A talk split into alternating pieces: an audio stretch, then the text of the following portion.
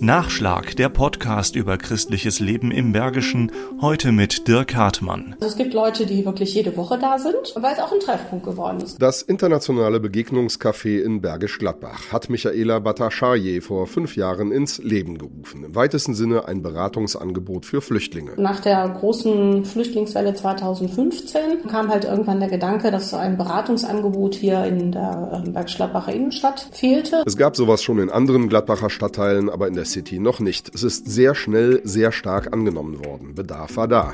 Es gab viel Wartezeit und die sollte nicht nutzlos verstreichen. Menschen unterhielten sich meist auf Arabisch. Michaela Bataschaye wollte sie animieren, Deutsch zu sprechen. Sodass dann die nächste Idee daraus entstanden ist, da auch noch das Angebot Dialog im Café, dass sie halt das, was sie vielleicht in den Sprachkursen vorher irgendwo gelernt haben, auch entsprechend anwenden. Damit wird die oft vorhandene Hemmschwelle genommen, aktiv die neue Sprache zu sprechen. Ehrenamtler sitzen mit den Leuten, die da warten, da und reden Deutsch. Getragen wird das Begegnungscafé mittlerweile von der katholischen Jugendagentur.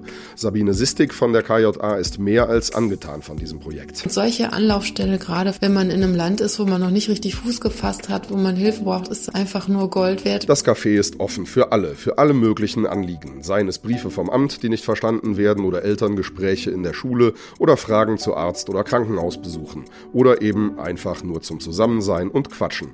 Michaela Bhattacharya macht da keinen Unterschied. Was mir wirklich total viel Freude macht, ist halt zu sehen, wie die Menschen sich dadurch auch weiterentwickeln und immer weiter hier ankommen können, wo die Wege auch wirklich hin Richtung Integration dann bereitet werden können. Viel arbeitet sie mit der Caritas-Aktion Neue Nachbarn zusammen und mit Behörden. Natürlich profitiert sie auch vom Netzwerk der KJA. Sabine Sistig steht da gerne mit Rat und Tat zur Seite. Wo ich eigentlich auf unser eigenes Unternehmen ein bisschen stolz bin, dass wir so hingehen und kleine Projekte, wo wir sehen, die sind total nützlich. Die sind aus einer Notwendigkeit heraus entstanden, dass das die KJA auch einfach macht. Immer Montagnachmittag im Café Leichtsinn, dem Jugendzentrum der KJA, praktisch hinterm Rathaus. Michaela Bataschaye trifft auch eigentlich ehemalige Besucher des Begegnungscafés immer wieder im Café, wo diese teilweise mittlerweile selbst als Übersetzer ehrenamtlich helfen oder auf der Straße. Die Menschen sind unfassbar dankbar. Heute weiß ich, die sind alle in Ausbildung oder arbeiten und brauchen meine Unterstützung nicht mehr. Das ist